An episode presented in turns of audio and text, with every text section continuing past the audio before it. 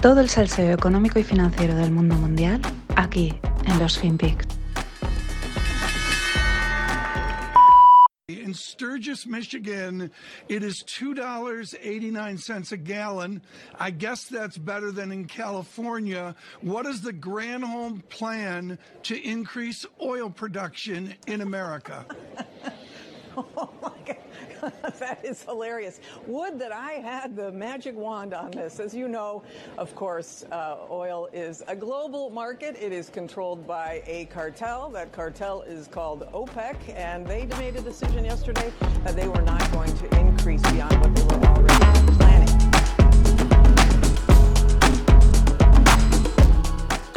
Hola, no financieros. Eh, Aquí estamos. Y esta que veis era la secretaria de Energía de los Estados Unidos, Jennifer Granholm, cuando un periodista de, la, de, de Bloomberg le preguntaba si Estados Unidos debería de pues, producir más petróleo y la secretaria de Estado, perdón, la secretaria de Energía de los Estados Unidos se parte, se ríe, dice, this is hilarious, tal cual, y el otro le hace la pregunta seria, diciendo, bueno, si hay un problema con el precio de la energía, etcétera, eh, falta petróleo, suben los precios, pues no deberíais de pompear más los Estados Unidos en lo que pudiesen, y se ríe, ¿no?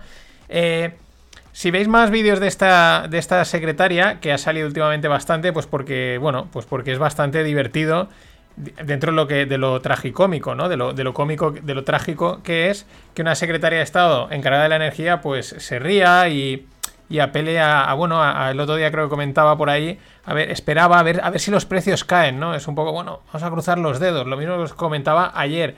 Eh, es una política de las actuales, es decir, sonríe mucho, discursos llenos de palabras vacías y más vacías de lo habitual, pero llenas de esperanza, evidentemente, porque de esta...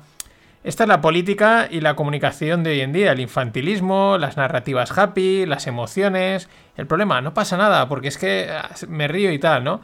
A mí, siempre que observo a toda esta tropa, porque son ya a nivel mundial, pues me recuerda mucho al título de Star Wars 4. Sí, sí, la, la segunda de las antiguas que se llamaba A New Hope, una nueva esperanza, ¿no?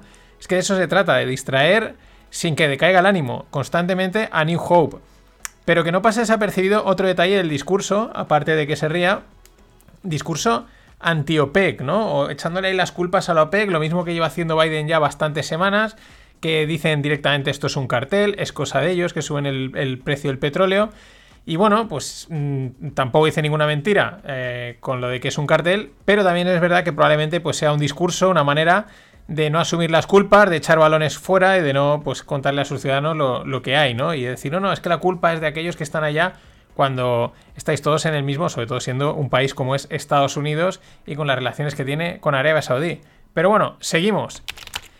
Este, este ejemplo de Jennifer Granholm, pues es uno más de esta locura, podríamos decir, que vivimos actualmente, en donde, pues quizás un poco para generar un tuit o para generar un, un titular, pues se exagera todo, se lleva todo al humor y tal, quizás excesivamente, ¿no? Pero me gustaba un tuit que he encontrado hoy que decía, estamos en la fase de la burbuja en la que ya es muy difícil eh, diferenciar un titular si es real o es simplemente una parodia o si está influenciándote en algo o no. Nada que objetar a esto, es así, es el juego de el juego en el que en el que estamos y es que hasta Bloomberg, la mítica empresa de comunicación, pues ha caído en todo este rollo. Es verdad que pertenece al establishment y probablemente muchas veces las informaciones pues están teledirigidas, pero de no deja de ser la verdad un medio bastante serio con mucha información, con muchas mm, historias interesantes, muchas las traigo aquí, pero es que ha caído en el mismo juego cómico, varios tweets en los que ya directamente los han comentado casi como lo comentaría cualquier tuitero normal que esté de WhatsApp por ahí. Que una cosa es el rollo divertido de las redes, de venga, vamos a darle un toque, fresco, pero claro, hay, un- hay una línea complicada que hay gente que puede pasar y otras que no. Y no sé, llama la atención. Al final, el otro día también, otra reflexión que me gustaba mucho es que dice, las noticias son entretenimiento. Y bueno, pues ahora mismo yo diría que estamos en un auténtico parque de atracciones. Pero vamos con qué falta esta semana, de qué hay escasez, dónde han subido los precios, la pintura, sí, sí, la pintura, la de, la de pintar las casas o lo que sea. Nada escapa a la crisis de la cadena de suministro y hoy le toca a los a esto, a las pinturas, los costes se han multiplicado por 3. Es que sube hasta el estaño de las latas, por lo tanto, más cara la pintura. Lo que más se ha disparado han sido los aditivos que se utilizan y bueno, a todo esto hay que añadir que es una industria donde no abundan unos grandes proveedores a nivel global, o sea, digamos, muchos proveedores o grandes, sino que hay, hay también una tendencia a la concentración, cosa que casi pasa en cualquier industria, y claro, con ello se favorecen los cuellos de botella, y a esto hay que añadir eh, la situación de la, actual de, estrés en, en, la cadena logística, ¿no?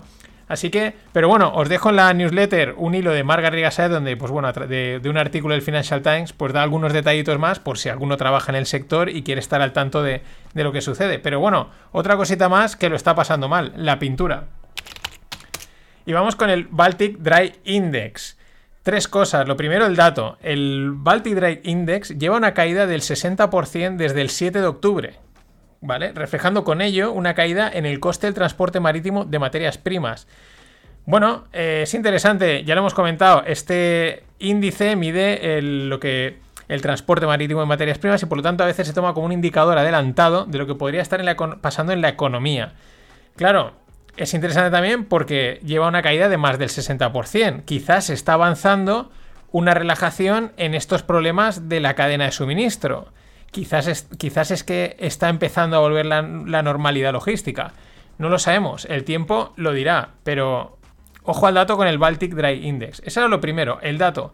Lo segundo, la historia del Baltic Dry Index. Todo viene a, a través de un hilo que me pasaba ayer, creo que un oyente, eh, porque me lo pasaba por Twitter, y, y, el hilo era de Fernando Rodríguez, donde, bueno, aparte de comentar esto, analiza un poquito más la historia del Baltic Dry Index, que está súper interesante lo que más me ha llamado la atención es que es un índice que está permanentemente, o sea, está cerrado, permanece cerrado solo a navieras, solo cotizan ahí las navieras. Y claro, por un lado, evitar la especulación, como por ejemplo sucede con el mercado de CO2, que ahí se meta cualquiera y digamos las ansias financieras dominen un índice que tiene un impacto económico, pero por otro lado también es verdad que favorece el control tipo cartel, que decía Granholm, ¿no? Al final son tres, cuatro navieras las que están ahí metidas y bueno, ya sabemos también que con los contenedores han hecho lo que han querido.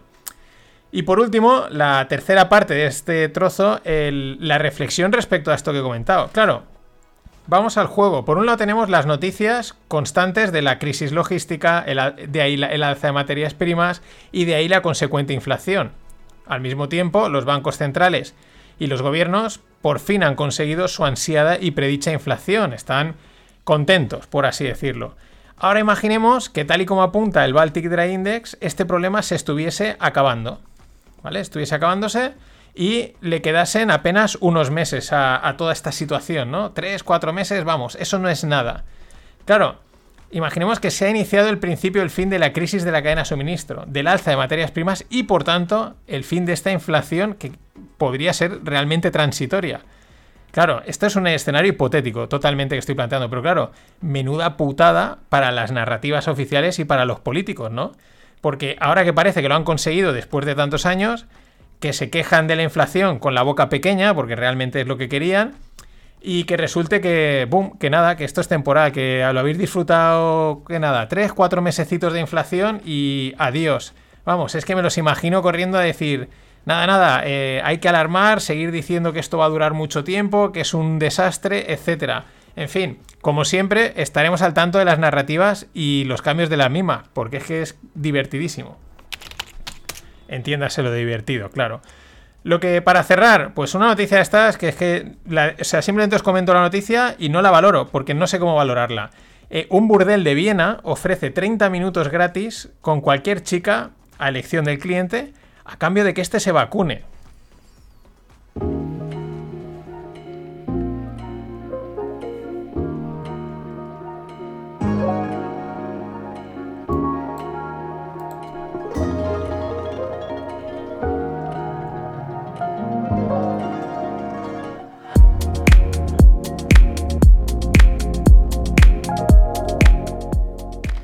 Y vamos con el mundo tequi. ¿Os acordáis de GPT-3? Eh, esa potente tecnología de inteligencia artificial que salió, bueno, llevaba ya tiempo, pero bueno, pues tuvo un momento de popularidad, pues yo creo que aproximadamente era un año, y que fascinó pues por su capacidad de crear textos como si fuese un ser humano, ¿no? Le metían ahí unas palabras y tal, le decían quiero que hables de este tema y cogía pa pa pa pa y redactaba un discurso, o lo bien lo hablaba con una voz, o bien lo redactaba prácticamente como si fuese un ser humano. Algo espectacular y lo sigue siendo. Bueno, pues resulta que le han surgido bastantes competidores desde China, desde Corea, desde Israel y desde dentro de Estados Unidos, desde todo el lado. ¿Cuál es el problema? Pues un clásico. Claro, eh, esta tecnología pertenece a la empresa OpenAI. Entonces, un clásico. Si cobras pronto, tú tienes algo y empiezas a cobrarlo pronto, pues te van a pagar poca gente y no creces, ¿no? Porque tienes una barrera de entrada que se llama precio. Y habrá mucha gente que dice, yo no sé si esto le voy a sacar partido, no, no sé si me compensa pagarlo, etc. Si no lo cobras, pues no ingresas, ¿vale? Es probable que crezcas, pero igual no sobrevives porque necesitas los ingresos para vivir. Es uno de los grandes eh, dudas en este sentido prácticamente en un montón de negocios en el mundo tecnológico hoy en día. Estoy hablando sobre todo en los inicios, cuando ya están más consolidados ya es distinto, ya tienen un nombre, una marca, etc. Bueno, pues OpenAI optó por cobrar el acceso a esta tecnología probablemente quizás demasiado pronto y claro, le han surgido competidores por todos los lados. Es verdad que si no lo cobras y lo abres, pues igual la gente te copia, ¿no? Y, utiliza tu algoritmo para desarrollar el suyo, el suyo. Pero aquí parece que lo que ha pasado es que la gente ha dicho, nosotros no vamos a pagar y vamos a montar los nuestros que quizás ya los tenían también avanzados, todo se ha dicho. Y pues eso, han salido un montón. Y está interesante el tema, pero parece que GPT-3 ha, perdido esa oportunidad, ese reón inicial que tuvo. Ojo al dato, Entrenar a GPT-3 podría haber costado entre 10 y 20 millones de dólares. Entrenar, recordad que en el mundo de Machine Learning, Big Data, etc., es enseñarle al algoritmo a que aprenda, ¿no? A que sepa hacer las cosas. Ahí es nada. Y por último, perdón, máximos de Bitcoin otra vez.